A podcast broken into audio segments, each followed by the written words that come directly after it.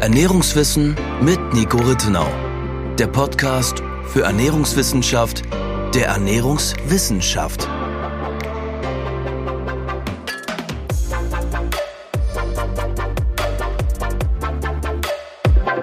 Hallo und herzlich willkommen zu unserer zwölften Podcast-Episode. Heute geht es um das Thema Jod und Selen. Warum, Nico, macht es denn Sinn, dass man diese beiden Spurenelemente gemeinsam bespricht?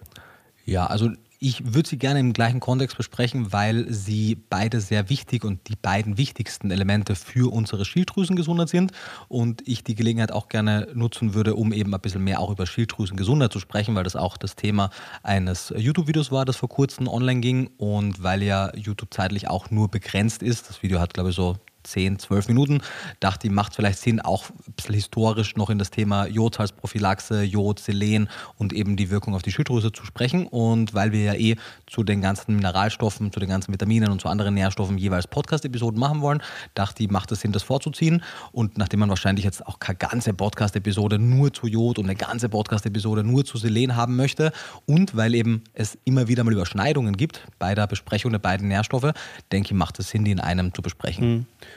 Du hast jetzt schon erwähnt, dass es sich bei den beiden Stoffen um Mineralstoffe handelt. Mhm. Ich meinte davor Spurenelemente. Mhm. Kannst du den Unterschied erklären für alle, die das vielleicht noch nicht wissen? Ja, gerne. Das ist so wie Finger und äh, Daumen. Jeder Daumen ist ein Finger, aber nicht jeder Finger ist ein Daumen. Das heißt, jedes Spurenelement ist ein Mineral, aber nicht jedes Mineral ist ein Spurenelement.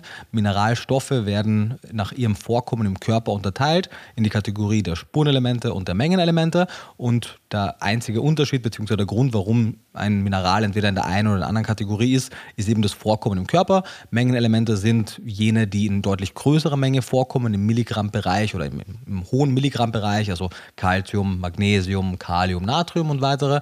Und Spurenelemente sind viele, die wir auch kennen, eben Jod und Selen, aber auch Eisen, Zink und weitere. Hm, okay, sprich, die kommen eben in geringeren Mengen im Körper vor Jawohl. und bezeichnet man deswegen als Spurenelemente. Genau, und natürlich auch in unserer Nahrung. Ja, genau. Und alles sind aber Mineralstoffe. Korrekt. Genau. Und vorhin hat, hast du jetzt auch schon das Thema der Schilddrüsengesundheit angesprochen. Ich denke, dass viele Leute das Thema Jod und Schilddrüse kennen. Mhm. Aber du meintest ja auch schon, Selen und Jod sind beides wichtige Spurenelemente für die Schilddrüsenfunktion. Woran denkst du denn, liegt es, dass Selen in diesem Zusammenhang oft weniger thematisiert wird? Ja, ich denke, das hat zwei Gründe. Zum einen die Jodsalzprophylaxe, also die Anreicherung unseres Speisesalz mit Jod, war ja zum einen mal wirklich ein Vorzeigebeispiel, wie ernährungswissenschaftliche Datenlagen schnell in auch quasi ja, praxisbezogene Interventionen münzen können. Und im Rahmen dessen wurde sehr viel über das Thema Jod aufgeklärt natürlich und natürlich nicht über das Thema Selen, weil ja mit wenigen Ausnahmen es kaum Salz gibt, das mit Selen angereichert ist und auch sonst keine große Selenanreicherung stattfindet. Und weil, obwohl Jod und Selen im selben Zeitraum entdeckt und benannt wurden, also das ist so Anfang des 19. Jahrhunderts geschehen, ich glaube es war 1811 für Jod und 1817 für Selen, obwohl die also relativ nah aneinander entdeckt und benannt wurden, ist es so, dass Selen sehr lange ein ja, Schattendasein ist vielleicht ein bisschen übertrieben, aber ein ja schon ein bisschen stiefmütterlich behandelt wurde, denn es dauerte zum Beispiel über 170 Jahre nach der Entdeckung und Benennung, dass zum ersten Mal in den USA überhaupt Referenzwerte für die Nährstoffzufuhr an Selen ähm, sozusagen ausgesprochen und festgelegt wurden. Und so, sagtest du mhm. gerade 170, 170 Jahre? Also ja. erst so vor 30 Jahren? Also im Jahr 1989. Okay, krass. Ja. Und eben, also im Jahr 19. Zufuhrempfehlungen. Zufuhrempfehlungen. Okay. Und das war damals auch ein Schätzwert. Also es okay. war jetzt auch keine ganz konkrete Zufuhrempfehlung. Aber zum ersten Mal wurde wirklich quantifiziert auf einer, von einer offiziellen Behörde, vom Institute of Medicine, mhm. wie viel Selen in etwa eine tägliche Zufuhr ausmachen sollte. Okay. Aber es war davor schon bekannt, dass es ein essentieller Nährstoff ist, oder? Also et etwas davor ja. Allerdings im Gegensatz zu vielen anderen Mineralien ist es so, dass Selen tatsächlich lange Zeit primär als toxisches Mineral gesehen mhm. wurde, denn wie bei anderen Spurenelementen auch ist die therapeutische Breite zwischen Nutzen und Schaden relativ schmal. Und lange Zeit hatte man vor allem im, im Kopf, dass jene Tiere, die auf zu selenreichen Böden grasten, eben Vergiftungen durch das Selen mhm. erhielten und daher primär die meisten eher Sorge hatten, zu viel Selen in ihrer Nahrung beziehungsweise eben im Tierfutter zu haben. Aber nach und nach wurden eben durch einige Pioniere der Ernährungswissenschaft auch, und mittlerweile wissen wir, dass es eine ganze Reihe an Funktionen sind, die selenabhängig sind. Mhm. Die wurden entdeckt, die wurden benannt und seit 1989 gibt es in den USA Zufuhrempfehlungen, ein paar Jahre später dann nach und nach auch von anderen Fachgesellschaften. Und die haben sich seither ein bisschen verändert, können wir ja vielleicht heute auch noch besprechen. Und man merkt, wenn man die vergleicht, dass es sowohl jetzt, wenn man Deutschland und zum Beispiel die USA oder auch die EFSA in Europa oder UK sich anguckt, da gibt es verhältnismäßig große, auch keine riesigen, aber verhältnismäßig große Unterschiede in den Zufuhrempfehlungen mhm. und auch im Upper Level. Also da gibt es auch immer noch viele Unklarheiten und auch, wenn man sich anguckt, korrigiere mich, wenn es eine neue Version gibt, die du kennst, oder zumindest die letzte Version, die ich vom Bundeslebensmittelschlüssel kenne, das ist der BLS, ist ja eine Datenbank mhm. für Nährstoffe, da war das letzte Mal, als ich reingeguckt habe, keine Selenwerte ah, ja, vertreten. Genau, genau. genau das, das zeigt ja auch schon mal, dass wenn selbst in die solchen wichtigen Dokumenten Selene erfasst ist. Kein Wunder, dass die Allgemeinheit wenig darüber weiß. Also BLS vielleicht kurz, mhm. der Bundeslebensmittelschlüssel eben, man kann einsehen, wie die Zusammensetzung von Makro- und Mikronährstoffen von diversen Lebensmitteln ist. Mhm. Und ja, da gibt es eben eigentlich, also ich habe noch nie was mit Selenwerten gesehen. Also ich glaube, das Kraut hatte. Nee, nee, Oder beim BLS, ja, ja. genau. Ich also ich glaube, das ist einfach nicht hinterlegt. Ja, ich, was, ich fürchte ja, auch. Genau. Das Ganze nicht einfacher macht. Nicht einfach macht, du sagst es. Oder auch in der nationalen Verzehrstudie 2, ist ja eine der großen Verzehrserhebungen mhm. in Deutschland, auf die sich bis heute auch noch viele Leute beziehen. Auch hier wurden keine Selenzufuhren oder auch Selengehalte mhm. der Lebensmittel ermittelt. Eventuell, wenn jetzt der, die nationale Verzehrstudie 3 kommt, dann wird das hoffentlich nachgeholt. Aber ja, Bist da passiert da viel nichts. Datum? Weißt du also mir ist noch nichts ganz Konkretes äh, bekannt, aber ich habe schon mehrfach über die Vorbereitungen auf die NVS 3 gelesen. Das heißt, es ist auf jeden Fall in der Mache. Mhm. Vielleicht gibt es auch schon ein Datum, mhm. aber ich kenne zumindest mhm. keins. Okay. Vielleicht genau. nochmal ein kurzer Schritt zurück. Mhm. Also wir ja, haben bitte. jetzt geklärt, Selen. Bitte? Am besten mehrere zurück sind. genau. Also Selen seit 1989 war das jetzt. Gibt es Zufuhrempfehlungen? Zufuhrempfehlungen? Wie lief das Ganze bei Jod ab? Seit wann gibt es da Zufuhrempfehlungen? Ja, das ist eine gute Frage. Also die, tatsächlich kenne ich, weil es da eben nicht so spät war, das genaue Datum nicht, aber schon deutlich, deutlich länger. Jod war unter den ersten Mineralstoffen, für die es Zufuhrempfehlungen gab. Und hier unterscheiden sich die auch nicht so sehr. Der einzige Unterschied ist innerhalb der Länder, je nachdem, wie lange die Jodsalzprophylaxe hm. schon andauert. Aber da gibt es eigentlich wenig Kontroverse darüber, wie viel man braucht. Es gibt mit äh, Jodurie, also mit dem Urintest von Jod, einen guten, relativ sensitiven Marker für die Versorgung. Das heißt, man weiß da eigentlich das Allermeiste. Mhm. Also Jodurie, die Ausscheidung über den mhm. Urin. Genau. Da wird dann die Menge an Jod gemessen und anhand dessen sieht man, wie gut oder eben nicht man versorgt ist. Genau, man kann das auch im Blut messen, aber es wird sehr oft in den Publikationen der Urintest als, das, als der spezifischere Marker genannt. Mhm, okay. Genau. Und also Jodsalzprophylaxe hast du jetzt auch schon mhm. angesprochen. Mhm. Wann wurde die circa eingeführt? Ja, das ist eine super spannende Geschichte, weil es zeigt zum einen einmal, wie viel ein einzelner Mensch, wenn er ein wirklich determinierter Forscher ist, der was bewegen möchte, wie viel eine Person erreichen kann und sowohl im Guten, wie schnell manche Länder aus der Forschung auch wirklich Interventionen ableiten und auf der anderen Seite, wie groß die Unterschiede sind, wie stringent und schnell das äh, umgesetzt wird. Ich habe mir ein paar Notizen dazu auch gemacht. Im Jahr 1916, also in den ersten Jahren des 20. Jahrhunderts, war es so, dass ein amerikanischer Arzt, äh, Dr. David Marine hieß er, anhand von äh, Jodprophylaxe, also Jodpräventionsprogrammen zeigen konnte, wie viel geringer das Auftreten von Schilddrüsenerkrankungen bei Kindern ist, wenn sie Jod bekommen. Das war eine Studie mit äh, etwas über 2000 Probanden, also 2000 Kindern, ziemlich groß angelegt. Und es war so, dass die Rate der Kinder, die ohne Jod, also es gab eben eine Kontrollgruppe ohne Jod und es gab eine Interventionsgruppe mit Jod. Und die Gruppe, die kein Jod bekommen hat, als die dann in den Follow-ups untersucht wurden, entwickelten etwa ein Viertel, also 25 Prozent der Kinder, die ersten Anzeichen einer Schilddrüsenfehlfunktion. Und in der Gruppe mit dem Jod waren es nur 0,2 Prozent, also immense klinisch signifikante Effekte, sodass eigentlich kein Zweifel nach solchen Ergebnissen übrig blieb. Und das wurde eben initiiert und umgesetzt von einer Person. Natürlich hatte der auch Hilfe, aber es ist, äh, fand ich einfach sehr beeindruckend, was die Person geleistet hat. Und in welchem Zeitraum wurden diese Unterschiede bereits festgestellt? Die Untersuchung lief zweieinhalb Jahre. Es wurde, wurde damals nicht täglich Jod gegeben, was ja durchaus unsere Empfehlung ist. Man könnte auch größere Dosen in größeren Abständen geben. Und das haben die gemacht. Also es gab alle sechs Monate für, ich glaube, es waren jeweils zehn Tage pro Periode, also zehn Tage und dann nach sechs Monaten wieder zehn Tage, deutlich höhere Dosen. Und nach den zweieinhalb Jahren wurden dann die Unterschiede festgestellt. Hm. Also und in der einen Gruppe, die eben kein Jod supplementiert bekommen hat, mhm. konnte man eben dann bereits im Kindesalter, also ja. das waren ja Schulkinder, ja. nach zweieinhalb Jahren, beziehungsweise die haben ja auch davor keins bekommen, also mhm. sprich eigentlich so nach 14, 15 Jahren circa, wie alt auch immer die genau waren.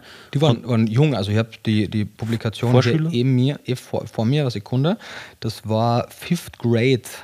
Okay, also ja 10, 11 Jahre circa. Wenn du das sagst. Also ja. ich, ich denke. Ehrlich gesagt wie die Amis da zählen, aber mhm. ja. Und da haben die dann schon Schilddrüsenprobleme bekommen. Genau, also natürlich, hier geht es ja um, um pathologische Veränderungen. Also es sind so, dass die ausgeprägte, schwere okay. Schilddrüsenkrankheit entwickelt hätten. Aber, und das ist ja das Schöne bei der Schilddrüse, wenn man die regelmäßig überwacht, dann kann man deren, wenn die anfangen zu hypertrophieren, wenn die anfangen Fehlfunktionen zu entwickeln, das ja relativ gut überwachen. Und das, das Hypertrophieren? Zeigt, genau, also wenn die sich vergrößert, das ist einer der Effekte, den die Schilddrüse annimmt, wenn zum Beispiel zu wenig Jod, Selen und andere Stoffe für das gesunde Funktionieren der Schilddrüse, für die Produktion der Schilddrüsenhormone vorhanden ist, dann hypertrophiert hypertrophiert sie unter anderem als Ausgleich, um eben dann trotzdem ausreichende Mengen an Schilddrüsenhormonen zumindest temporär zu produzieren. Mhm. Weil durch die größere genau. Schilddrüse genau. wurde das dann eben kompensiert. Genau, und das ist ja dann auch das, was man dann, wenn es wirklich pathologisch wird, als äh, Goiter heißt es im Englischen, im Deutschen wird man Kropf wahrscheinlich mhm. dazu sagen, dass, dass man auch dann sieht, wenn es eine gewisse Größe bekommen hat, dass Leute dann wirklich eine, Kropf, eine Kropfbildung haben, man eben beim Hals diesen dicken Kloß sieht. Mhm. Das ist dann die Schilddrüse, die so stark hypertrophiert ist, dass man sie eben von außen schon merklich sehen mhm. kann. Okay. Genau. Wie ging die Geschichte dann weiter? Also der hat das mhm. da eben erforscht, zweieinhalb Jahre lang und mhm. du meintest ja, er hat alleine sehr viel bewirkt. Genau, genau. Also er hatte natürlich ein Team, aber mhm. es ging auf, auf seine Initiative zurück. Und wenn man sich eben vorstellt, das war so 1916, 17, als die gestartet haben. Das heißt, so 1920 herum waren dann die Ergebnisse. Vielleicht gab es auch schon was vorab publiziertes. Und tatsächlich schon im Jahr 1922, also kurze Zeit später, war in der Schweiz, und ich glaube, Schweiz war das erste Land weltweit, das dann die Jodhalsprophylaxe eingeführt hat, obwohl ja die Studien interessanterweise aus den USA kamen. USA folgten aber direkt ein Jahr später, im Jahr 1923. Das heißt, die Schweiz ist hier wirklich ein weltweiter Vorreiter gewesen. Und man sieht, wenn man sich die Dachreferenzwerte heutzutage noch anguckt, dass die Schweiz von den drei Dachregionen die einzige ist, die ja geringere Jodwerte empfiehlt, nämlich 150 mhm. Mikrogramm in Einklang mit der WHO, während Deutschland und Österreich, weil die deutlich später auch die Jodhalsprophylaxe eingeführt haben, noch bei den 200 Mikrogramm sind, in der Hoffnung, dass durch die etwas höhere Empfehlung auch etwas mehr zugeführt wird und entsprechend die Versorgung halt mehr noch sichergestellt mhm. werden kann. Und wann kam Österreich dazu? Das dauerte eine Zeit lang. 1948 kam Österreich dazu und Deutschland hat den Anschluss komplett verpasst, in den 80ern erst. das war ein guter Witz. also das muss sich vorstellen. Ja, Österreich hat den Anschluss nicht verpasst. well. ja, also 1922 in der Schweiz und dann erst in den 80er Jahren sukzessive okay. in Deutschland die Einführung der Jodhalsprophylaxe. Das ist schon crazy. Mhm. Ja. Und damals dann eben auf staatlicher Ebene, Ebene wurde beschlossen, hey, Jod ist doch ganz wichtig, lass mal das Salz anreichern? Wieder, oder? Also so, es muss was politisch gesteuertes mhm. gewesen sein, ansonsten hätte man das nicht durchbekommen. Wie da die genauen Vorgänge sind, tatsächlich habe ich da, weil ich auch als Ernährungswissenschaftler mhm. jetzt auch die politische Seite ja. im Detail nicht uninteressant, aber es nicht so wichtig finde, tatsächlich gar nicht im Detail reingeguckt. Aber es war halt ein nach meinem Verständnis das erste Mal, dass wirklich weltweit in auch westlichen Ländern es erkannt wurde, dass es einen schweren Nährstoffmangel eines Stoffs gibt. Es wurde reagiert, es wurde mit der Jodsalzprophylaxe aus meiner Sicht ein sehr kluges Tool gewählt, weil man beim Salz sehr sicher gehen kann, dadurch, dass wir ja relativ intensiv die Geschmacksempfindung Salz spüren. Manche mögen mehr, manche mögen weniger, aber man wird jetzt keine toxische Joddosis mit Jodsalz erreichen, mhm. weil davor ist das Essen einfach ungenießbar. Mhm. Hätte man jetzt das Jodsalz in etwas anderes, nicht so intensives gegeben, dann wäre das nicht so effizient gewesen oder man hätte es überdosieren können und die aller, allermeisten Menschen verwenden Salz. Also es ist einfach ein sehr kluger Gedanke gewesen, machte von vorne bis hin Sinn und ich habe halt noch weniger Verständnis, ehrlicherweise, warum es dann mit anderen Stoffen, wo die Datenlage also man, die, bei der Jodsalzprophylaxe war es wirklich, da gab es eben solche Meilenstein-Trials. Zum ersten Wunder irgendwie, warum zum Beispiel bei Vitamin D solche Trials nicht unternommen wurden, wo wir ja auch wissen, dass die Versorgung katastrophal ist und warum trotzdem die Datenlage eigentlich ausreichend ist, es eben bei anderen Nährstoffen nicht so funktioniert und eine mhm. Anreichung stattfindet. Aber das ist ein Paradebeispiel, wie es funktionieren könnte in ernährungswissenschaftlichen mhm. Themen, wo wirklich die Bevölkerung einen aktiven Nutzen aus den, aus den Forschungsergebnissen ziehen kann. Mhm. Und wie war das dann davor? Also gab es da einfach viele Schilddrüsenerkrankungen, viele Leute, die einen Kropf entwickelt haben, weil also heutzutage sieht man das ja kaum noch wo und wenn dann eher bei älteren Personen, die genau. wahrscheinlich noch nicht in dem Maße von der Prophylaxe profitieren. Du sagst es. Also man, man sieht ja, wenn man sich Deutschland anguckt, sieht man ein ziemlich deutliches Nord-Süd-Gefälle in der Jodierung des Bodens. Je weiter man vom Meer wegkommt, desto jodärmer sind die Böden. Österreich hat entsprechend auch jodarme Böden und man sieht eben, dass in Bayern und Österreich im Vergleich jetzt zu Norddeutschland deutlich höhere Auftrittsraten an Kopferkrankungen äh, diagnostiziert wurden und auftraten. Und sowohl in der, in der bayerischen als auch in der österreichischen Tracht gab es da ja damals sogenannte Kopfbänder, die die Narben verdecken sollten, wenn jemand eine OP an der Schilddrüse hatte, dann wird die Schilddrüse eben entfernt und dann trägt man an solchen Anlässen eben, wenn da kein Kirchtag oder so ist, ein Kopfband. Allein die Tatsache, dass es sowas als Schmuckstück gibt oder gab, zeigt schon, wie weit verbreitet das war. Und wie du richtig sagst, die Tatsache, dass wir das heutzutage kaum noch sehen, beziehungsweise ich habe noch niemanden mit einer weil die ist schon relativ auffällig, die mhm. Schilddrüsennarbe, das würde man eigentlich meistens sehen. Ich habe noch niemanden in unserem Alter und auch nicht in höheren Alter gesehen in letzter Zeit oder seitdem ich eigentlich darauf achte. Und trotzdem, trotz der Bemühungen der Jodsalzprophylaxe sehen wir, dass in Untersuchungen heutzutage immer noch ein Drittel der Bevölkerung nicht optimal versorgt ist und dass Ebenfalls ist assoziiert mit etwa ein Drittel der Bevölkerung, also wir sehen hier einen Zusammenhang, dass ein Drittel der Bevölkerung auch in größeren Untersuchungen pathologische Veränderungen der Schilddrüse hat, weil die Jodsalzprophylaxe heutzutage leider wieder rückläufig ist. Das heißt, das war eine wichtige Intervention, aber heutzutage wächst man jetzt nicht mehr mit einer so intensiven Berichterstattung über das Thema auf und ja, etwas jüngere Menschen nehmen das deutlich weniger ernst und auch die Zahlen der Verwendung gehen zurück. Also es gab mal um die, um die 2000 eine Erhebung, die zeigte, dass so 70 bis 80 Prozent damals der Haushalte, der Bäckereien, der Metzgereien, aber auch damals schon nur 40 Prozent der industriellen Lebensmittelhersteller Jodsalz verwendet haben. Und diese Zahlen gerade in den Haushalten sind leider stark rückläufig. Sprich, Leute greifen wieder auf unjodiertes Salz zurück. Genau, genau. Weiß, weiß nicht, wie weit du das mitbekommst, mich betrifft es immer wieder mal. Ich habe ja auch ein Video dazu gemacht und es kursieren ja auch einige Videos und Forenbeiträge zum Thema Jodsalz ist Gift. Da ist ein chemisches Jod beigesetzt und mhm. das schadet der Schilddrüse mehr, als es hilft und, und ganz viel Unsinn hört man. Und das ist halt gerade unter dem Hintergrund der verrückten Dinge, die passiert sind in der Vergangenheit durch einen Jodmangel, besonders traurig, dass es mhm. sowas überhaupt gibt und dass Leute, die Dreistigkeit besitzen, offen offensichtlich so uninformiert und trotzdem so laut zu sein. Hm. Ich, ich merke es nur, also ich bekomme immer wieder Nachrichten von Personen, die Schilddrüsenerkrankungen, also Hashimoto oder ähnliches haben mhm. und die mich dann auf die Jodmenge in den Nahrungsergänzungsmitteln, also in den Multinährstoffen ansprechen. Mhm. Das ist vielleicht auch noch was, was wir dann äh, besprechen können. Mhm. Aber ja, in, in, so Blogs und Foren treibe ich mich zum Glück nicht so viel rum. Ja, ich meine, wir können das ja auch gerne vorwegnehmen. Es gibt äh, sowohl äh, mehr als genug Daten als auch offizielle Positionspapiere, unter anderem von der Deutschen Gesellschaft für Endokrinologie, aber auch vom Bundesinstitut für Risikobewertung und weiteren, die ganz klar zeigen, es gibt keine Primärkranken und keine anderen Situationen, in denen eine jodfreie Ernährung indiziert wäre, induziert wäre. Es wird nur oft, und das ist ja grundsätzlich auch richtig, von medizinischen Fachkräften, wenn jemand eine Schilddrüsen zum Beispiel Unter- oder Überfunktion hat, Hashimoto oder ähnliches, vor einem Jodexzess gewarnt, also vor einer zusätzlichen Supplementierung im Rahmen einer ohnehin bedarfsdeckenden Ernährung. Weil wenn man sich mischköstlich ernährt und man, wie man es sollte, Jodsalz verwendet, Milchprodukte in größerer Menge konsumiert und regelmäßig für die Omega-3-Bedarfsdeckung auch Meerestiere isst, dann hat man genügend Jod. Dann braucht man keine Supplementierung und entsprechend raten die Ärzte davon ab, dann noch zu supplementieren. Wenn man eine pflanzenbetonte Ernährungsweise hat, dann hat man aber, wenn man nicht regelmäßig Algen isst, und da sprechen wir auch noch darüber, dass das wahrscheinlich nicht die beste Idee ist, das zu tun, regelmäßig Algen zu essen, dann hat man nicht wirklich eine gute Jodquelle und dann sollte man die WHO-Empfehlung in Höhe von 150 Mikrogramm mindestens zuführen. Man kann gerne auch die 200 Mikrogramm, wie sie die DG empfiehlt, zuführen, weil man wird sonst nicht wirklich große Mengen an Jod bekommen. Und die paar Mikrogramm, die man dann vielleicht über mehr oder weniger unregelmäßige Jodsalzzufuhr, weil man gerade mal beim Bäcker gegessen hat, wo Jodsalz verwendet wurde.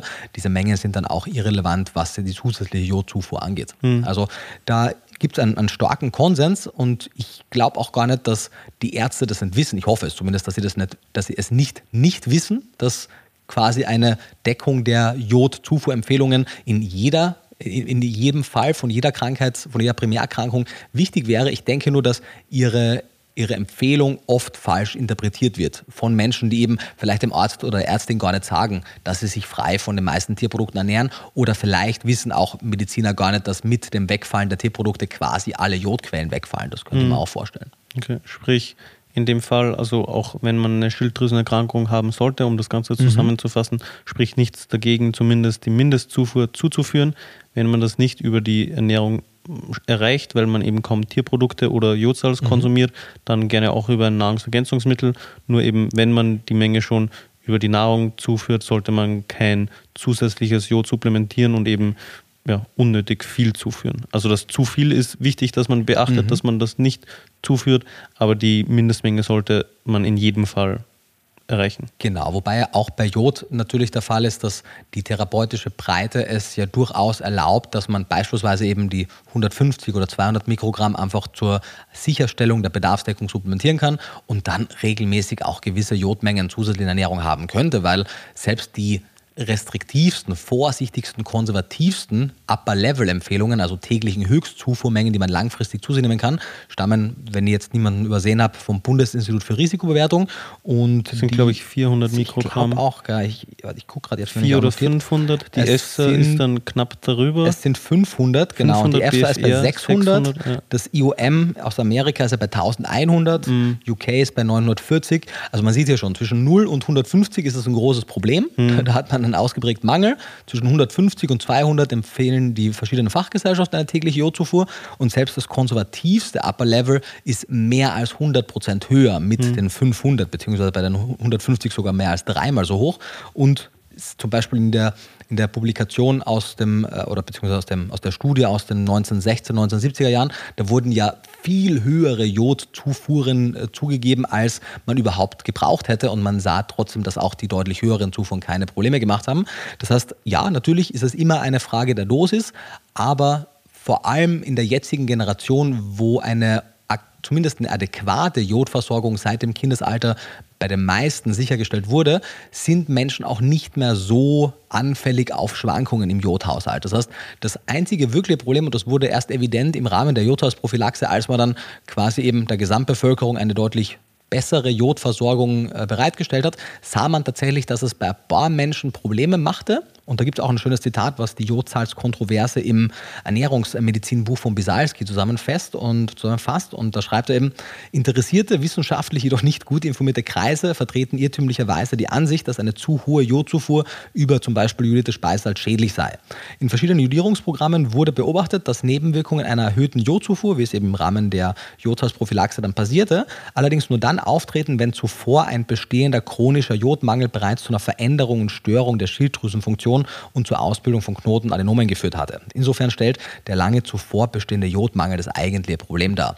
Und das Zitat bringt es ganz gut auf den Punkt und zeigt eben, dass jetzt in der Generation, die mit der Jodsalzprophylaxe aufgewachsen ist, auch etwas höhere Dosen oder etwas größere Schwankungsbreiten auch nicht das Problem sind, wenn eben nicht davor schon die Schilddrüse eben zum Beispiel eine Autonomie entwickelt hat. Okay, das bedeutet also, wenn man eben in der Kindheit oder mhm. ja, am Beginn des Lebens man nicht viel Jod bekommen hat, dann kann es zu Problemen mit der Schilddrüse führen. Und wenn man dann in späteren Lebensjahren mehr Jod zuführt, dann wird das zum Problem aufgrund der bereits bestehenden Schilddrüsenprobleme. Genau, Problematik. Und nicht, genau. weil man dann mehr, also das ist dann nur der Auslöser praktisch, die, die vermehrte Jodzufuhr. Du, du sagst es genau, weil du musst dir vorstellen, die Schilddrüse passt sich ja an, eine, also es geht jetzt nicht darum, dass das Kind die ersten zwei Lebensjahre zu wenig Jod bekommen hat und dann gut supplementiert wird, sondern wirklich Menschen hatten ja bis zu ihrer bis zu ihrer ersten Lebenshälfte oft schlechte Jodversorgungen, wenn sie eben früh genug geboren wurden und dann erst in den, sagen wir mal, 20er, 30er, 40ern langsam genügend Jod bekommen haben. Und da bildeten sich dann eben oft schon Autonomien der Schilddrüsen und dann fängt die Schilddrüse auch anders auf höhere Joddosen zu reagieren an. Mhm. Aber wie du richtig sagst, das zugrunde liegende Problem ist nicht die plötzliche Zufuhr von Jod per se, sondern die Jodzufuhr, die wichtig und gut ist, aber wenn sie quasi auf den Boden einer gestörten Schilddrüsenfunktion schon trifft. Weil man, man sieht es ja in zum Beispiel asiatischen Ländern, die essen ja deutlich mehr Meeresalgen und auch Fisch generell. Das heißt, die essen viel mehr Jod und haben auch größere Schwankungen und das macht deren Schilddrüse auch nichts, weil die eben daran gewöhnt ist. Mhm. Und auch die europäische Schilddrüse, die deutsche Schilddrüse, die österreichische, hat sich jetzt in, der, in den letzten ein, zwei Generationen da auch besser dran gewöhnt. Mhm. Aber wie ist es dann? Also Jod ist ja ein essentieller Nährstoff. Mhm. Hätte man dann für manche Personen, die zu Beginn des Lebens nicht so viel Jod bekommen haben, einfach eine langsamere, also eine, eine Jodprophylaxe mit etwas weniger Jod vielleicht andenken sollen, dass die dann eben nicht Probleme bekommen oder wie hätte man in dem Fall dann das lösen sollen, mhm. weil es wäre ja auch nicht schlau gewesen, denen dann weiterhin kein oder kaum Jod zu geben, oder? Richtig. Also ich bin da tatsächlich zu wenig Ernährungsmediziner, um dir da jetzt eine letztendliche Antwort zu geben. Das heißt, das ist jetzt wirklich nur meine Meinung, wenn ich versuche es abzuleiten, aber das bitte jetzt nicht äh, als zu gewichtig nehmen. Ich sehe da, wie du richtig sagst, wahrscheinlich am ehesten den Weg, dass man diese Individuen hätte individuell bisschen langsamer an das heranführen sollen, beziehungsweise vor allem einfach ihre Schilddrüsenwerte beobachten sollen und anhand dessen ausbalancieren sollen. Und das kann aber natürlich bei so einem, einem auf Bevölkerungsebene ausgerollten Programm natürlich nicht passieren. Das heißt, da muss man ehrlicherweise auch so transparent sein und sagen, das sind die Kollateralschäden von so einem Programm und die sind, das ist ein bisschen wie auch bei den Impfungen. Gibt es Impfschäden? Gibt es Leute, die ein Problem haben mit Impfungen? Ja, die gibt es, aber die sind verschwindend gering im Vergleich zu der Menge an Menschen, die Schaden ertragen würden, wenn es keine Impfung gäbe oder wenn es eben keine Jod als Prophylaxe gab oder gegeben hätte. Und klar, natürlich im Optimalfall in einer einer optimalen Welt hätte man auch dafür Lösungen gefunden, aber ich glaube, das war auch gar nicht so am Schirm, bevor es stattgefunden hat. Aber am Ende des Tages ist auch hier die, die weit überwiegende äh, Mehrheit, die so viel mehr davon profitiert als ein sehr kleiner Teil, der davon Schaden nahm. Aber ja, man hätte mhm optimalerweise, wenn man schon weiß, dass das, und das ist ja das nächste, wenn eine Person weiß, dass sie jetzt, um beim nicht so sehr zum Thema Impfungen, sondern beim Thema, äh, wo ihr auch deutlich mehr weiß, zu bleiben. Wenn man schon weiß, dass man eine Schilddrüsenautonomie hat, wenn man Knoten hat, wie auch immer, dann sollte es ja in der Eigenverantwortung liegen, wenn dann auf Bevölkerungsebene eine Jodsalzprophylaxe ausgerollt wird, dass man eben mit, äh, mit etwas engerer Rücksprache mit dem Arzt sich begleiten lässt. Weil aus meiner Sicht ist es eben die Verantwortung des Individuums, weil man merkt das, wenn man solche Schilddrüsenfunktionen entwickelt, dann halt auch offen zu bleiben und sich in Rücksprache mit der medizinischen Fachkraft halt behandeln zu lassen. Mhm. Okay. Und also wofür genau ist jetzt die Schilddrüse überhaupt notwendig? Also was macht die, wenn die optimal funktioniert und was funktioniert nicht, wenn man nicht gut mit eben beispielsweise Jod und Selen versorgt ist und man eben eine Schilddrüsenerkrankung entwickelt. Ja, die, die Schilddrüse, also das ist eine, eine kleine Drüse, kann man sich vorstellen, äh, im Prinzip ein bisschen schmetterlingsförmig, die besteht aus so zwei kleinen Flügeln, verbunden mit einer Brücke und die kriegt ihren Namen aufgrund ihrer Position beim Schildknorpel und die, Schilddrüsen, die Schilddrüse produziert... Also im Hals. Genau, ja. ja. Sie, genau, mhm. sie ist auf der Höhe des mehr oder weniger des, des Kehlkopfs, beziehungsweise jetzt bei Männern beim Adamsapfel. Ähm, und die, Schilddrüsen, äh, die Schilddrüse produziert Schilddrüsenhormone. Das ist ihre Aufgabe. Und Schilddrüsenhormone, wie auch viele andere Hormone im Körper, haben natürlich weitreichende Effekte auf mehr oder weniger alle Körperfunktionen. Also wenn man eine Schilddrüsenunter- oder Überfunktion hat, geht das mit einer ganzen Reihe an pathologischen Effekten einher. Was man möchte, wirklich sicherstellen, dass die Schilddrüse richtig arbeitet. Und natürlich sind für die Schilddrüse nicht nur Jod und Selen wichtig. Das sind mit großem Abstand die wichtigsten, wie aber auch für andere Drüsen, andere Organe im Körper sind meistens eine ganze Reihe an Nährstoffen wichtig. Bei den Mineralstoffen, also bei den Spurenmengenelementen, geht es auch um eine gute Kupferversorgung, eine gute Eisen- und Zinkversorgung, eine gute Kalziumversorgung, aber auch diverse Vitamine, also B2, Riboflavin, B9, B12, Vitamin D, Cholin und weitere sind wichtig für eine gute Schilddrüsenfunktion, aber die zwei vor allem auch meistens besonders mangelhaften sind eben Jod und Selen. Mhm. Und im Gegensatz zu Selen, das im Körper eine sehr weitreichende Wirkung hat, ist zumindest nach meinem Kenntnisstand, und ich denke, das ist auch der Konsens, Jod tatsächlich primär, vielleicht sogar ausschließlich für die Schilddrüse von großer Bedeutung. Das heißt, wenn man Jodmangel hat, dann betrifft das primär die Schilddrüse. Wenn man jetzt einen Selenmangel hat, betrifft das aber eine ganze Reihe an Strukturen im Körper. Also neben der Schilddrüse, über die wir schon gesprochen haben, ist äh, Selen außerdem noch sehr wichtig für die Funktion des Gehirns, aber auch für unser Immunsystem. Es schützt unsere DNA vor Schäden, es wirkt antioxidativ, das heißt oxidativen Stress entgegen und was auch vor allem, wenn man zum Beispiel als Paar äh, idiopathisch unfruchtbar ist, also quasi aus nicht bekannten Gründen unfruchtbar ist,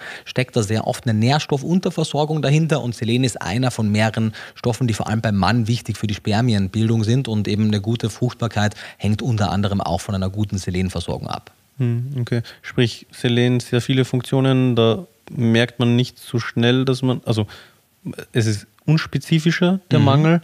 Beim Jod, wenn man Probleme mit der Schilddrüse hat, ist es sehr naheliegend, dass man einen Jodmangel hat. Habe genau. ich das richtig verstanden? Genau, also wenn man Schilddrüsenprobleme hat, ist es verhältnismäßig einfach als Internist, jene Nährstoffe zu identifizieren, die eventuell problematisch sein könnten.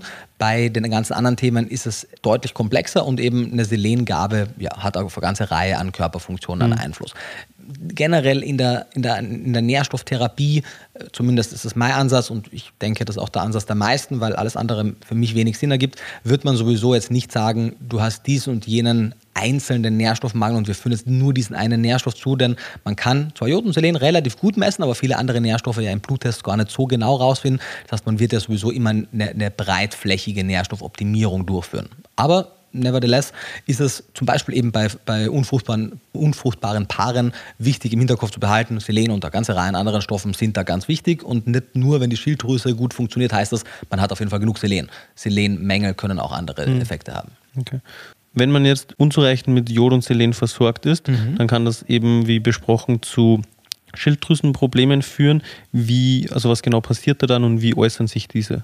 Ja, die Schilddrüse benötigt eben eine Reihe an Nährstoffen, um Schilddrüsenhormone zu produzieren. Und wenn man das jetzt sozusagen klinisch testen möchte, wie gut oder schlecht die Schilddrüse arbeitet, würde man beispielsweise den äh, TSH-Wert messen. TSH steht für Thyroid Stimulating Hormone oder für, ja, also auf Deutsch Schilddrüsen, Schilddrüse, genau, ja. Schilddrüsen stimulierendes Hormon.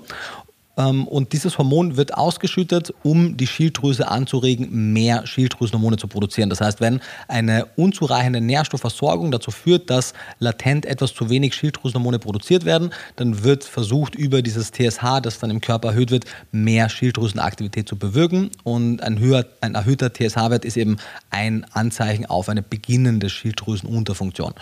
Und wie gesagt, wenn man Schilddrüsenprobleme hat, das ist auch nichts, was man jetzt mit einem Ernährungswissenschaftler klären sollte, sondern das ist ein ganz klares mhm. medizinisches Anliegen. Aber das macht schon Sinn, T3, T4 und TSH als drei Laborparameter mal testen zu lassen, wenn man die nächste Routineuntersuchung macht, zumindest wenn es Anzeichen gibt, dass es da vielleicht Probleme geben mhm. könnte. Okay. Und wie kann man sicherstellen, dass man nicht suboptimal mit Jod und Selen versorgt ist? Du hast ja vorhin schon ein paar Punkte angesprochen. Angenommen jetzt, man also wir haben ja hierzulande die, die Jodsalzprophylaxe, mhm. sprich idealerweise achtet man beim Einkauf von Salz darauf, dass dieses jodiert ist. Ist es damit getan oder, also zumindest in Bezug auf Jod, oder reicht das noch nicht aus für eine optimale Versorgung? Ja, wichtige, gute Frage. Also wollen wir mit Jod beginnen, oder? Ja, genau. Macht, macht Sinn, die zu, separat zu besprechen, genau. Also vielleicht einmal vorab, warum ist das überhaupt ein Thema? Warum, warum ist beim großen Teil der Bevölkerung Jod mangelhaft? Ich weiß gar nicht, ob wir das am Anfang besprochen haben. Ich glaube schon, doch, wir haben über das Nord-Süd-Gefälle -Nord Also, dass einfach genau. der Boden oder die Böden arm an Jod sind. Genau, genau. Es gibt auch in einem, in einem YouTube-Video, das wir veröffentlicht haben, zeige ich auch einige der, der Weltkarten, die eben aufzeigen, welche Gebiete besonders schlecht mit Jod versorgt sind. Und das betrifft eben nicht nur, aber auch äh, zu, zu großen Teilen Europa. Und entsprechend möchte man vor allem, wenn man in der Dachregion lebt, sicherstellen, dass man genügend Jodsalz oder eine andere Jodquelle in der Ernährung hat. Und was heißt eine ausreichende Versorgung? Fachgesellschaften empfehlen, wie gesagt, 150 bis 200 Mikrogramm Jod. Und wir sehen zum Beispiel in der Nationalen Verzehrstudie 2, die zwar kein Selen erhoben hat, aber die Jodversorgung Versorgung sehen wir, dass wenn kein Jodsalz verwendet wird, 96 Prozent der Männer und 97 Prozent der Frauen nicht genügend Jod bekommen im Rahmen einer Mischkost. Also wir sehen schon, es ist wirklich ein Thema, das nicht nur vegetarisch-vegan lebende Menschen betrifft, sondern ohne Jodsalz wirklich den überwiegenden Teil der Bevölkerung. Und das Problem unter Anführungszeichen für pflanzenessende Menschen, für vegetarisch-vegan lebende Menschen ist, dass die Höhe der Jodsalzprophylaxe auf die Versorgungssituation der mischköstlichen Bevölkerung optimiert ist, zumindest hierzulande. Das heißt, es sind pro Gramm Jodsalz 20 Mikrogramm Jod beigesetzt. Das heißt, wenn man die Grenzwerte zum Beispiel der Deutschen Gesellschaft für Ernährung beachtet, maximal 6 Gramm Salz pro Tag zu essen, dann kommt man auf 120 Mikrogramm und 150 bis 200 sollte man zu sich nehmen. Die restlichen 30 bis 80 bekommt man in der Mischkost über eben Fisch, über Milchprodukte, auch in der vegetarischen Ernährung über Milchprodukte, in der veganen Ernährung aber nicht wirklich. Das heißt, da müsste man sich noch eine andere Variante suchen, um diese restlichen 30 bis 50 zu bekommen. Wie könnte man das machen? Es gibt mehrere Wege. Ein Weg wäre zu sagen, man macht sich zur Aufgabe, gewisse mit Jod angereicherte Pflanzendrinks zu holen. Das heißt, es gibt von ein paar Marken Pflanzendrinks, also Sojamilch, Hafermilch oder ähnliche, die nicht nur mit B12 und Vitamin D angereichert sind und Calcium, sondern auch mit Jod. Ein paar davon sind sogar auch mit Selen angereichert. Und die Jodsalzmenge oder die Menge an Jod im Jodsalz plus 3, 4, 500 Milliliter von der jodhaltigen äh, Pflanzenmilch, je nachdem, wie hoch sie jodiert ist, würde reichen, dass man eine gute Versorgung hat. Das wäre eine Möglichkeit.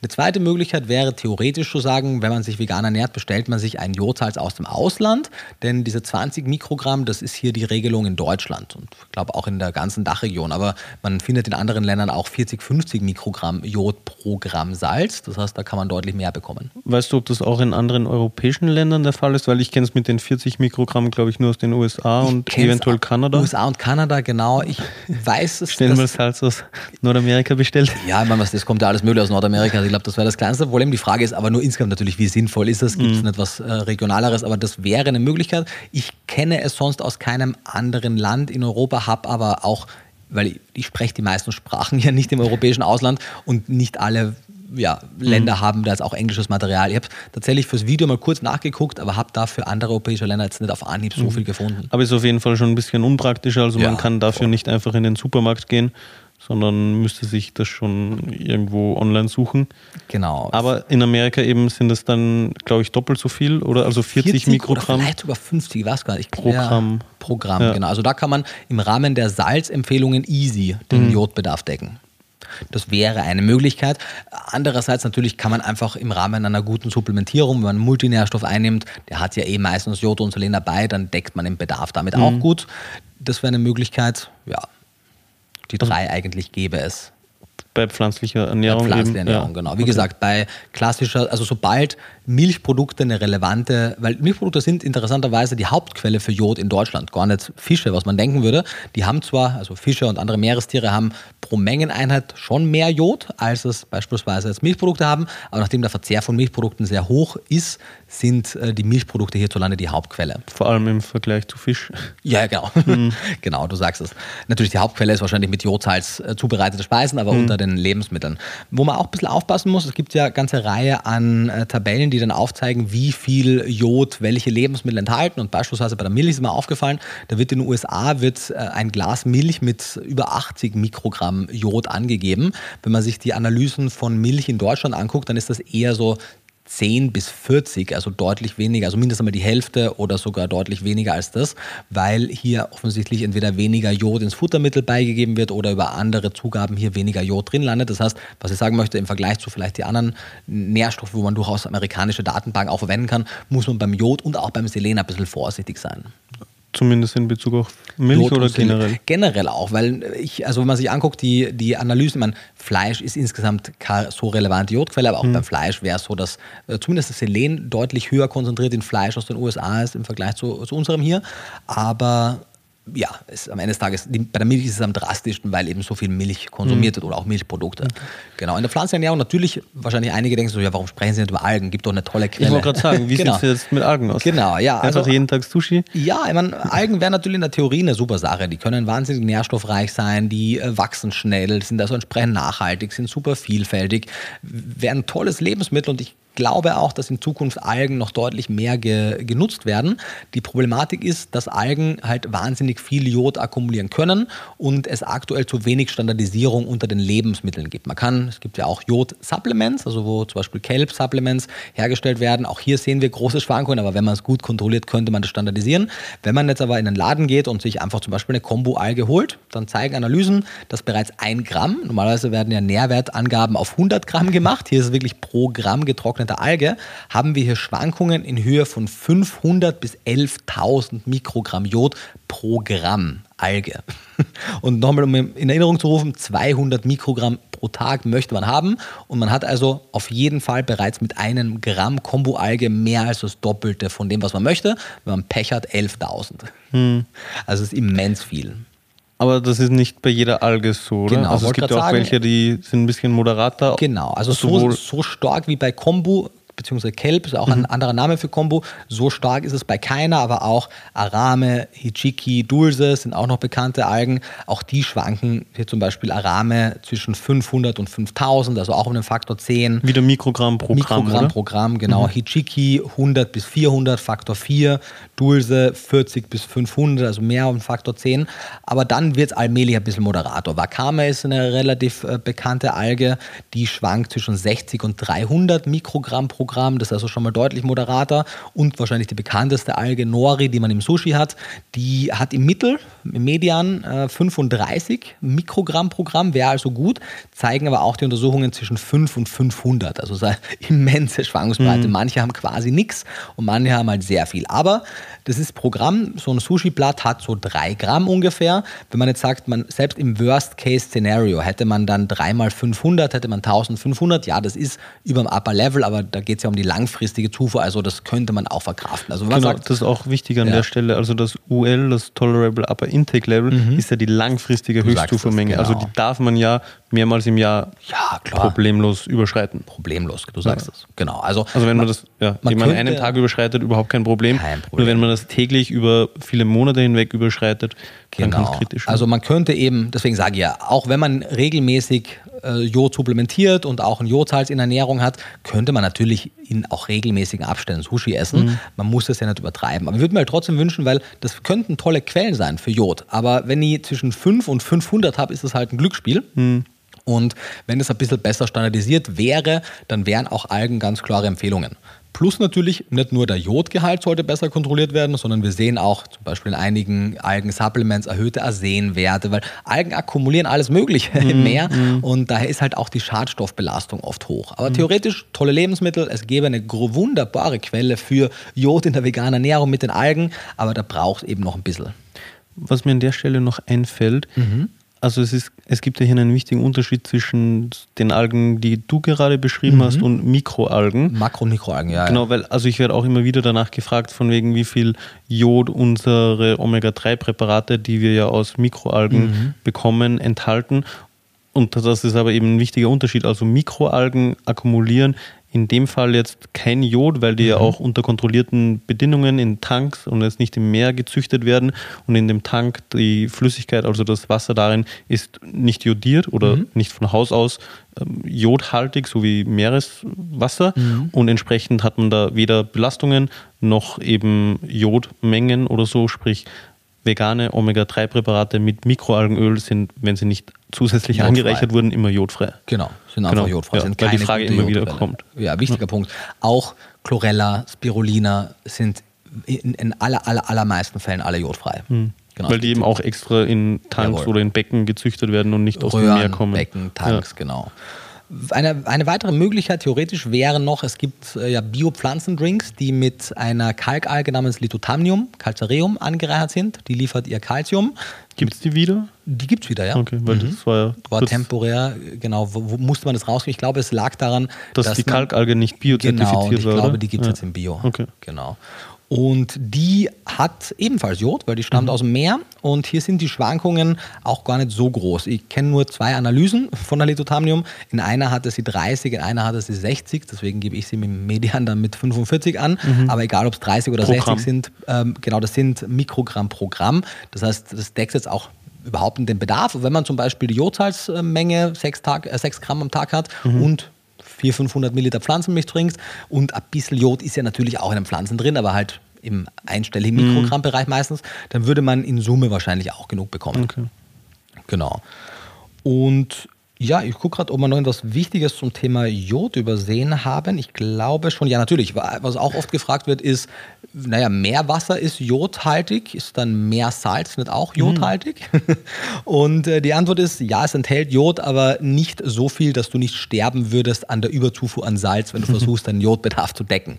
Gibt äh, genügend Analysen und die zeigen, dass so im Median zwischen 1 und 2 Mikrogramm Jod pro Gramm Salz drin sind. Okay. Das heißt, wenn man jetzt vom eher höheren sogar ausgehen würde, also von zwei Mikrogramm pro Gramm, ist es ein Zehntel der Menge, die im Jodsalz drin ist. Das Und heißt, damit kann man ja nicht mal die richtig. optimale Menge erreichen, wie wir schon genau, etabliert also haben. Du müsstest, wenn du jetzt von zwei Gramm ausgehen würden, würde das heißen, dass 100 du 100 Gramm für 200 Mikrogramm. Genau, ja, das ist äh, toxisch. Ja, also das 15, 16-fache von der Höchstzufuhrmenge. Genau, das läuft nicht. es gibt tatsächlich ein paar Analysen von Meersalzen, die zeigten, dass bis zu 6 Mikrogramm Jod pro Gramm drin waren. Dann müsste man nur noch 30 Gramm Salz essen.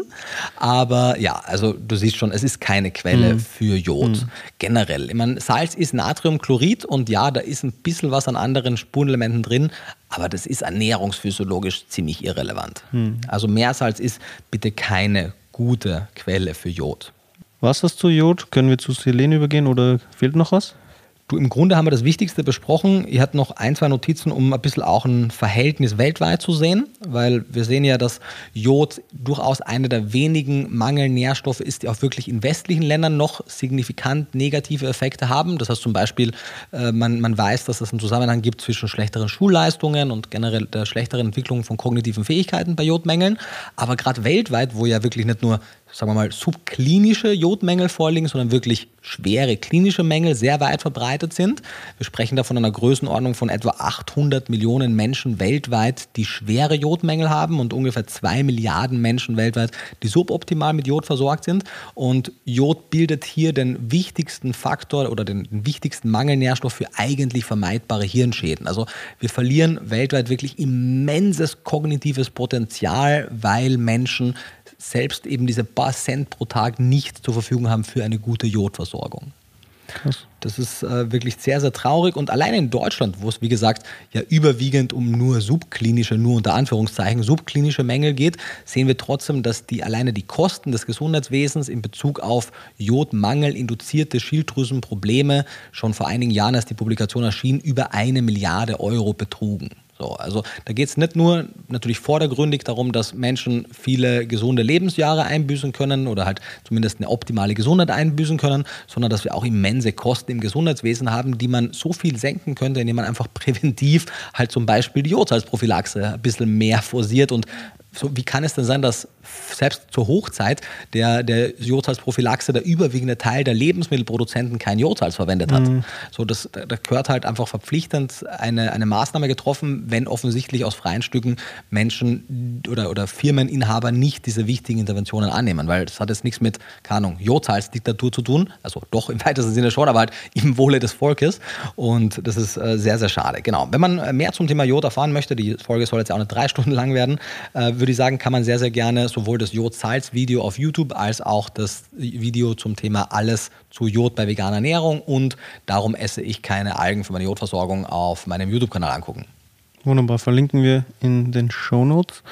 Und damit würde ich sagen, leiten wir über zur Selenversorgung. Jawohl. Wie kann man denn die idealerweise über die Ernährung sicherstellen? Jawohl. Soll mal, wie willst du das denn aufbauen? Soll man ein bisschen allgemeine Infos zu Selen zu Beginn sagen und dann über die Deckung sprechen oder willst du direkt mit der Deckung starten und dann hintenrum machen? Achso, ja, also ich dachte, wir hatten ja am Anfang schon ein bisschen wir was ein bisschen Allgemeines. Was, ich hatte tatsächlich noch ein paar ja, okay, dann, zurückgehalten dann, am Anfang. Ja gut, dann, dann vervollständige das gerne noch. Alles klar. Also wir hatten etabliert, 1989 gab es die ersten Zufuhrempfehlungen. Mhm.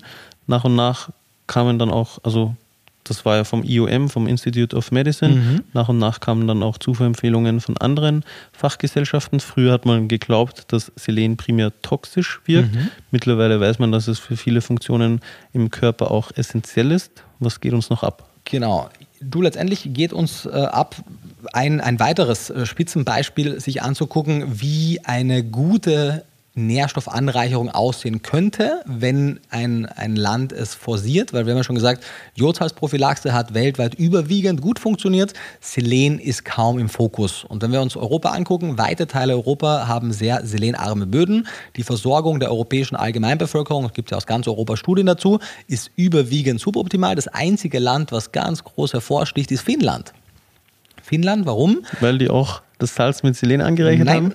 Äh, die machen einen anderen Weg. Die gehen den Weg, dass sie seit 1985 die Böden anreichern. Mhm. Auch nicht blöd, weil dadurch kriegt man halt einen etwas weiter verbreiteten, zwar natürlich pro Mengeneinheit geringeren, aber dafür weiter verbreiteten, eine weiter verbreitete Anreicherung an Selen, vor allem in jenen Gemüsen, die das gut akkumulieren können, weil Selen ist nicht für alle Pflanzen gleich essentiell, beziehungsweise einige Pflanzen sind sehr sensibel auf höhere Mengen an Selen, können die gar nicht so gut anreichern, aber schwefelhaltige Pflanzen, also vor allem Kreuzblütler und Zwiebelgewächse können, also schwefelhaltige Zwiebelgewächse, aber auch Kreuzblütler können Selen ganz gut anreichern und Hülsenfrüchte und Vollkorngetreide können das. Und Wir sehen durch diese Anreicherung im Jahr 1985, dass die Allgemeinbevölkerung immens viel besser versorgt ist. Man sieht keine negativen Einbußen auf den Ertragsreichtum der Pflanzen auf diesen angereicherten Böden. Man sieht generell keine negativen Effekte und eigentlich wäre das ein, ein Exzellenzbeispiel, wie man es auch in anderen Ländern ausrollen mhm. könnte. Also man setzt damit praktisch am Fuße der Nahrungskette, also der menschlichen mhm. Nahrungskette an, indem man eben die Äcker mhm. durch die Düngemittel mit Selen anreichert. Genau. Und dann bekommen auch Leute, die sich überwiegend pflanzliche, pflanzlich ernähren, genügend Selen, aber auch die Tiere, die dann das Futtermittel oder ja, das Gras, das da wächst, konsumieren, Genau, also die Futtermittelanreicherung, das ist ja, muss man sagen, auch etwas, was in Deutschland passiert. Also mhm. ich sage es ja immer scherzhaft, wenn Menschen so gut supplementiert werden wie Nutztiere, dann ging es denen meistens besser, weil es wird natürlich, wenig überraschend, viel Fokus auf eine Optimierung der Nährstoffanreicherung in der Tiermast gelegt oder darauf gesetzt, weil eine unzureichende zum Beispiel Selenversorgung hat einen direkt negativen Effekt auf die Fleischqualität. Mhm. Und nachdem man das ja sehr schnell auch merkt, ob die Selenversorgung gut oder schlecht ist bei den Tieren, sind die Tiermastbetreiber da sehr dahinter. Das heißt, die Allgemeinbevölkerung profitiert im weitesten Sinne indirekt von einer Art der Supplementierung, weil eben dem Tierfutter zum Teil auch Jod und andere Nährstoffe, aber auch Selen beigegeben wird. Und dann landet das Selen natürlich zum Teil, akkumuliert es sich im Muskelfleisch, in den Eiern, ein bisschen auch in der Milch. Aber die Mengen sind trotzdem nicht hoch genug, dass wir eine, Optimalverzehr, eine Optimalversorgung haben. Das wissen wir, weil jetzt vor nicht allzu langer Zeit, ich glaube es war letztes Jahr, vielleicht war es auch vorletztes Jahr, kam eine große Review raus, endlich einmal, die ja, weil wir ja im Rahmen der NVS 2, der Nationalen Verzehrstudie 2, gar keine Jod, äh, keine Selenerhebungen hatten, die äh, Studie sich die Arbeit machen musste und sämtliche verfügbare Daten sammeln musste und dann eine große Review dazu gemacht hat und die zeigte, dass der Median der Versorgung bei 85 Mikrogramm pro Liter in der Bevölkerung liegt. In Deutschland? In Deutschland, mit mhm. sehr großen Schwankungen. Es gibt eine ganze Reihe an Untersuchungen. Es gibt sehr große Schwankungen und um das ins Verhältnis zu setzen, eine optimale Jodversorgung beginnt bei ungefähr 110 Mikrogramm. 110 bis 130 Sorry, Mikrogramm das pro Liter. Das sind Blutwerte. Okay, ja. Ja. 110 bis 130 mhm. Mikrogramm äh, Selen, das wäre ein optimaler Selenwert. Das ist nämlich jener Wert, wo nicht nur, weil das, also die Glutathion-Peroxidase-Optimierung findet schon ein bisschen früher statt, aber die äh, sogenannte Selenoprotein-B-Optimierung, muss man sich auch gar nicht merken, aber die Optimierung der Selentransporter beginnt so ungefähr bei 100, 110, mhm. je nach äh, Untersuchung und wir sehen, und das interessiert mich ja vor allem am meisten, die äh, Krebsauftrittsrate und auch die die Reduktion der Mortalitätsrate ist im Bereich so von 100, 110 bis 130 im Optimum, wird dann ab 150 wieder höher, weil Selen mhm. natürlich auch eine therapeutische Breite hat und irgendwann schadet es auch, aber sowohl deutlich unter 110 als auch deutlich über 130, so ab 150, 160 nimmt die Mortalitätsrate zu und auch das Krebsgeschehen zu und alleine eben die Verringerung der Krebsauftrittsrate durch bessere Selenversorgungen würde dem Gesundheitswesen erneut wahnsinnig viel Geld sparen. Deswegen, auch wenn in der Mischkost eine Anreicherung stattfindet. Und ja, Tierprodukte haben einen relativ moderat hohen, je nachdem, was das für ein Tierprodukt ist, Selengehalt. Dadurch, dass die meisten Leute jene besonders selenreichen Tierteile eh nicht konsumieren, ist auch die Allgemeinbevölkerung nicht so gut mit Selen mhm. versorgt. Und es gäbe eben hier auch anhand der Analyse deutlichen Verbesserungsbedarf. Wie es eben beispielsweise in Finnland gemacht wurde, durch eine Anreicherung der Böden. Genau, das wäre eine Idee gewesen. Ähm, in Deutschland gibt es jetzt ja von Bad Reichenhaller seit kurzem ein mit Selen angereichertes Salz, weil du ja auch gefragt hast, äh, landet, beim, landet in Finnland das Selen im Salz? Nein, mhm. da landet es im Boden, aber immerhin gibt es jetzt seit kurzem mit dem, mit dem Slogan für alle, die wenig Fleisch essen, ein äh, Salz mit zusätzlich Selen im, im Salz dabei. Aber nicht nur Selen, oder? Selen und Jod, beides. Genau. genau. Also du hast da, wie auch bei den klassischen Jodsalzen, hast du die 20 Mikrogramm Jod und du hast 5,5 5 Mikrogramm Selen. Das ist für eine für eine quasi flexitarische oder, oder, oder, oder vegetarische Ernährung adäquat, weil wenn man das jetzt ein bisschen die Zahlen rechnen würde, würde das ja heißen, wenn man jetzt 5,5 äh, Mikrogramm pro Gramm Salz hat, wenn man jetzt 6 Gramm pro Tag maximal essen sollte, 6 mal 5,5, das sind 33. 33, genau, du bist da schneller als ich, danke. Äh, sind 33 Mikrogramm und die Empfehlungen der Fachgesellschaften, da haben wir auch gesprochen, die schwanken ein bisschen, aber die bewegen sich im Bereich von 55 bis 70 so mhm. ungefähr. Und das heißt, man kriegt da schon roundabout ungefähr die Hälfte der, der Zufuhr und die andere Hälfte wird man eben über den moderaten Tierproduktverzehr bekommen. Wenn man jetzt wirklich gar keine tierischen Produkte isst, dann wird die relativ geringe Menge an Selen vermutlich nicht reichen. Da müsste man sich überlegen, ob man beispielsweise ergänzend eine mit Selen und vielleicht auch zusätzlich Jod angereicherte Pflanzenmilch oder so sich holt, weil wenn man davon 400, 500 Milliliter trinkt, dann kriegt man, die hat, ich glaube, was waren das, ah, pro 100 Milliliter hatten die, glaube ich, auch so ein bisschen ja, roundabout 5 oder so Mikrogramm. Also mhm. jetzt einmal ausgerechnet, wenn man, wenn man 500 Milliliter am Tag davon einbaut, sollte man auch ungefähr 50 Prozent des, des Selenbedarfs decken und mit den anderen 50 Prozent ist man da ganz gut mhm. dabei.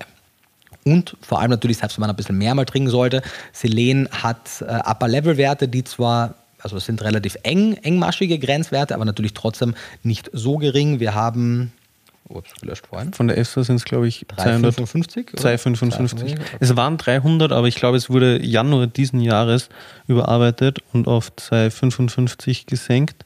Ich habe es eigentlich. Da. Ich habe das vor ein paar Tagen zufällig Da ist es, genau. Ähm, EFSA 255, mhm. genau. UK 450 Mikrogramm und USA 400 Mikrogramm. Mhm. Was ja immer noch ein Vielfaches ist immer von der Zufuhrempfehlung. Du sagst das. Also von daher lieber, und das ist ja eigentlich generell meine Empfehlung, im Zweifelsfall lieber ein bisschen mehr als ein bisschen zu wenig, weil mhm. nach oben hin ist immer mehr Platz als nach unten, mhm. was es die Nährstoffversorgung angeht. Ja, wie du sagst, also Zufuhrempfehlung 55 bis 70, mhm. sprich nach unten hin ist genau das die Menge, die man Spielraum hat. Mhm. nach oben hin, wenn man mit dem konservativsten UL der EFSA rechnet, also mit 255, dann hat man ja die drei- bis vierfache Menge, die man zuführen könnte, langfristig ohne Probleme zu bekommen. Genau, du sagst es. Mhm. Und natürlich könnte man theoretisch, weil beim Jod ist es ja schwierig, nachdem ja in den Lebensmitteln im Boden auch nicht so viel Jod drin ist, landet auch nicht so viel Jod in den Lebensmitteln. Da wäre die Idee gewesen, ausländisches Jodsalz mit höherer Anreihung mhm. zu kaufen, was es nicht sehr regional wäre. Beim Selen könnte man natürlich überlegen, ob man sich jetzt, keine Ahnung, ein südamerikanisches oder australisches oder kanadisches Getreide oder Hülsenfrüchte bestellt. Mhm. Äh, viele der Hülsenfrüchte im Bioladen kommen tatsächlich auch aus, aus diesen Gebieten. Und dann weiß man natürlich nicht genau, ob es jetzt so viel Jod enthält, mhm. aber zumindest zumindest sind die Chancen deutlich höher. Denn wenn man sich so eine Weltkarte anguckt, dann sehen wir, dass Teile von Kanada und Teile von Nord- und Südamerika und eigentlich mehr oder weniger ganz Australien äh, tatsächlich sehr Jod, äh, sehr selenhaltige Böden hat. Der äh, Großteil der restlichen Welt, mit Ausnahme hier Südafrika, hat auch noch ein bisschen selenreichere Böden, aber der Großteil der Welt, entweder gibt es keine Daten oder die Daten, die es gibt, zeigen, dass es relativ selenarm ist. Hierzulande überwiegend selenarm. Hm.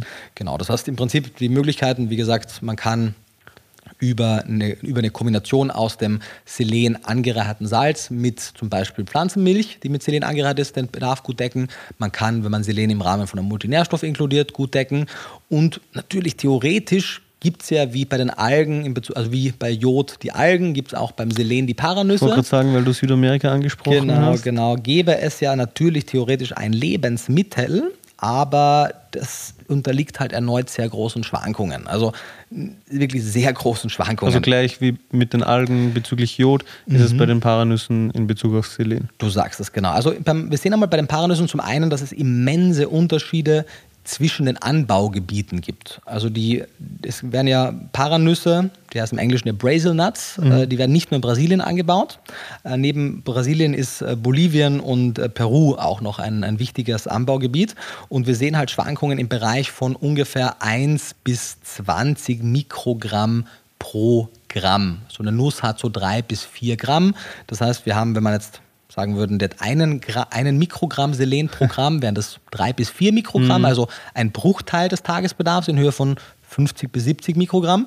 Wenn sie jetzt aber so 20 hat, dann wären das hier schon zum Beispiel 80 Mikrogramm. Mhm. Das ist immer noch okay. Wir sehen allerdings, dass es auch Ausreißer gibt und der zumindest nach meinem Wissen höchste Wert, der jemals in Paranüssen gemessen wurde, betrug 500 Mikrogramm pro Gramm, also 2000 Mikrogramm Selen in einer Paranuss. Mhm. 2000 und man möchte weit unter 100 haben, mhm. 50 bis 70.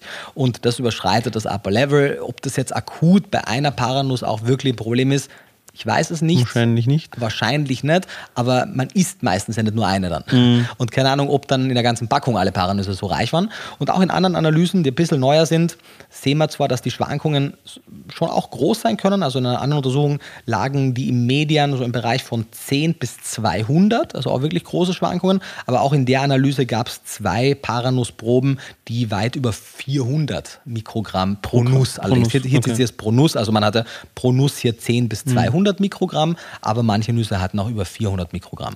Wäre eigentlich spannend, das mal analysieren zu lassen. Genau, das müsste es geben. Weißt du, wenn, du ein Nusshersteller bist, du hast ja eigentlich nur eine Aufgabe, wenn du Paranüsse verkaufst. Oder äh, zwei. Sie sollen nicht schimmeln, keine Aflatoxine haben und das Selengehalt sollte kontrolliert und moderat sein. Mhm. So, das ist alles, was du tun musst. Und das wird halt meistens nicht gemacht. Wir sehen immer wieder mal äh, zu hohe Aflatoxinwerte in den Nüssen. Außerdem sehen wir, dass die Paranussbäume, die die Paranüsse tragen, auch über ihre Wurzeln äh, unverhältnismäßig viel Radioaktivität in den Paranüssen mhm. Akkumulieren können, mehr als das andere Pflanzen können. Und wir sehen tatsächlich etwas erhöhte radioaktive Werte auch in Paranüssen, was kein Problem ist, wenn man sie hin und wieder isst, aber wenn das deine einzige Selenquelle ist, über 30 Jahre, ist es vielleicht nicht die allerbeste Idee. Mhm. Also auch das müsste kontrolliert werden. Ansonsten, wie gesagt, unter den tierischen Produkten gerade ein bisschen ein Glücksspiel eigentlich. Es ist ein Glücksspiel, genau. Und ich finde Glücksspiel per se schon fragwürdig, aber in Ernährungsfragen, wo man es äh, möchte man es wirklich nicht haben. Es mhm. ist ein Glücksspiel und nur weil es halt natürliches Selen ist, ist es deswegen nicht automatisch besser. Ein giftiger Pilz ist ja auch natürlich. Genau, also die Natürlichkeit einer Sache sollte nicht die Prämisse sein, sondern wirkt es oder wirkt es oder nicht. Oder Schlangengift. Ja, genau, ist auch super natürlich. Äh, ja. Und äh, letztendlich bei sowohl Jod und Selen gibt es im Vergleich zu vielen anderen ähm, Mineralstoffen gar nicht so viele unterschiedliche Bindungsformen. Da müssen wir jetzt auch gar nicht so ins Detail reingehen, weil man, wenn wir über Eisen, über Bindungsformen sprechen würden, da können wir ja eine ganze Folge dazu, dazu führen. Letztendlich beim Jod und Selen sind die zugelassenen vor allem auch äh, mhm. Bindungsformen sehr überschaubar. Wenn man äh, über Selen-Bindungsformen spricht, ist es eigentlich in den allermeisten Fällen hierzulande entweder organisch gebundenes Selenometionin oder es ist ein anorganisch gebundenes Natriumselenit oder Natriumselenat. Wenn es zugegeben wird zu Lebensmitteln oder eben zum Salz, im Fall des Bad Reichenhaller Selensalzes, dann ist es Natriumselenit oder Selenat, je nachdem. Und in den Paranüssen beispielsweise würde man es als Selenometionin finden. Es gibt auch ein paar Supplements, allerdings haben sehr viele von diesen Selenometionin-Verbindungsformen einen sehr unangenehmen Eigengeruch. Es gibt auch noch so Selenhefe, die auch Selenometionin freundlich ist. formuliert. Freundlich, genau. Ja, also man, es stinkt wirklich Mir, nach, hat letztens nach, mein Produktentwickler geschrieben, er findet es riecht nach einer Mischung aus Abfluss mit verfaulten Eiern. Ja, verfaulte Eier, das, ja, voll, das riecht einfach sehr schwefelig. Ja. Abfluss auch noch dazu. Genau, riecht wirklich unangenehm. Man kriegt es vielleicht zukünftig besser hin. Das wäre ja auch vielleicht eine Aufgabe für, mhm. für Watson, dass man zukünftig es vielleicht auch in die Kapseln reinkriegt. Weil man muss sagen, die Bioverfügbarkeit ist ein bisschen höher. Mhm. Auch Natriumselenit funktioniert, aber die, die Bioverfügbarkeit wäre etwas höher. Aber solange es halt so unangenehm riecht, ist es keine Option. Aber vielleicht kann man es irgendwie mikroverkapseln oder anderweitig aufbereiten es gibt ja viele Vorurteile gegenüber beispielsweise Natriumselenit oder mhm. Natriumselenat. Da bekomme ich auch in letzter Zeit immer wieder Nachrichten von wegen, dass man da und da die und die Meinung gelesen hat, dass das aufgrund von keine Ahnung was allem mhm. schlecht ist. Mhm. Kannst du dazu was sagen? Also ja, ist es tatsächlich so, dass man hier wenn man die Zufuhrempfehlung darüber deckt, keine Ahnung, was alles erleidet oder, ja. oder nicht an positiven Effekten bekommt. Nee, also das scheint mir Unsinn zu sein. Du hast mir ein bisschen was weitergeleitet, mhm. die hatte dann auch ein bisschen entsprechend recherchiert. Es gibt auch ein paar Nahrungsergänzungsmittelhersteller, die dann ein, zwei Studien auf ihrer Webseite verlinken. Das sind alles In-vitro-Studien, äh, aus denen man zum einen einmal überhaupt nicht irgendwelche Konzentrationen in, tatsächlich in vivo im Körper ableiten kann. Und das, also in vitro in der Petrischale? Mhm, genau, ja. also im Zellkulturmodell. Mhm. Und das ist natürlich interessante Grundlagenforschung, aber ist es nicht in vivo transferabel in den menschlichen Organismus. Und auch hier in den Publikationen ist es nicht so, dass die Wissenschaftler davor warnen würden, dann kein Natriumselenit zu nehmen, sondern die machen halt Grundlagenforschung, was Natriumselenit in extrem hohen Konzentrationen in einer Petrischale macht. Das ist ja auch nicht uninteressant, aber die verfügbaren Humanstudien zeigen, dass es den Selenbedarf decken kann, dass es nicht ganz so hoch bioverfügbar ist wie eine organisch gebundene Form, aber dass es trotzdem wunderbar funktioniert in den Mengen und dass es eine, eine gut eine ausreichend bioverfügbare und vor allem eben stabile und geruchsneutrale Form mhm. ist, mit der man Lebensmittel und oder zum Beispiel eben Speisesalze gut anreichern kann. Und Andere Formen, die auch gut funktionieren würden, sind hierzulande nur zugelassen. Beispielsweise könnte man ja auch ein Bisglycinat für Selen mhm. kreieren, gibt es ja auch von, von einigen Firmen, aber die sind hierzulande noch zugelassen. Mhm. Auch Selenocystein ist, glaube ich, noch zugelassen, das weißt du besser. Leider nicht. Ja. Genau. Das heißt, die, die Auswahlen, also die Formen, die zur Auswahl stehen, sind sehr überschaubar und nachdem das eine unangenehm riecht und äh, nur über eine etwas bessere Bioverfügbarkeit äh, ver verfügt, ist es hier ganz klar Selen bis auf weiteres Natriumselenit, Natriumselenat. Und ähnlich ist es auch bei den, bei den äh, Jodquellen. Es gibt Kaliumjodid, Kaliumjodat, das mhm. sind die gängigen Formen. Es gibt auch organisch gebundene äh, Jodquellen oder Jodsupplements auf Basis von Algen. Es gibt da meines Wissens keine, ähm, keine synthetisierten Stoffe oder keine isolierten Stoffe. Das heißt, man hat dann halt auch wieder erneut eine bisschen seltsam riechende Alge, die vielleicht auch noch andere Schadstoffe mitbringt. Das ist also noch auch sehr in den Kinderschuhen. Das heißt, erneut beim Supplementieren, sowohl über Jodsalz, als auch über Supplements, als auch bei Anreicherung, wird es ein Kaliumjodid oder ein Kaliumjodat sein. Weil es ist dann auch, finde ich, klar so, dass das organisch gebundene wäre aus ernährungsphysiologischer Sicht ein bisschen besser, was die Bioverfügbarkeit mhm. betrifft. Aber auf der anderen Seite muss man sich dann auch so die Frage stellen, wie ist es in der Praxis, in der Anwendung? Mhm. Weil wenn das eben so unangenehm riecht, dass die Leute dann das Präparat nicht mehr einnehmen, Voll. so dann bekommen sie null. Und solche Leute gibt es dann einige und das ist dann natürlich auch nicht optimal. Und ja, das macht das Ganze natürlich eben, wie du sagst, ein bisschen komplexer. Und wenn eben das andere auch ausreichend ist, sage ich jetzt mal, dann ist das im Moment eben die, die schlauere Wahl, bis man da eben vielleicht eine mikroverkapselte Variante von dem anderen Rohstoff bekommt, die dann eben geschma nicht geschmacklich, sondern vom Geruch her besser ist. Olfaktorisch. Olfaktorisch, genau. äh, organoleptisch meinst du? Organoleptisch, olfaktorisch, aber organoleptisch ist die Sinne betreffend. Stimmt. Ja. Und dann kann man das machen, aber aktuell unter in Anbetracht eben des sehr, sehr, sehr unangenehmen Geruchs ist das ein bisschen schwierig. Voll.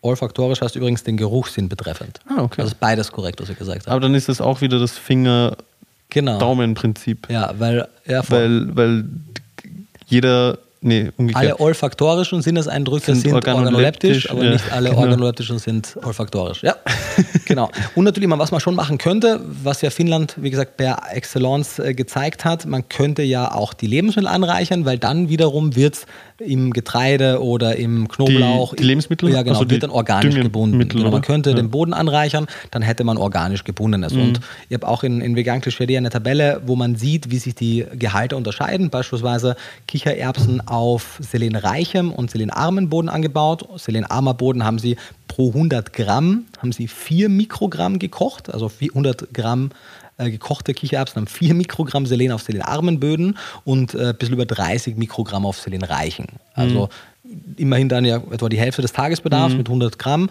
und ja, Vielfaches davon. Das gleiche auch bei anderen Hülsenfrüchten, bei Getreiden. 100 Gramm mhm, vom Endprodukt ja, oder? gekochte.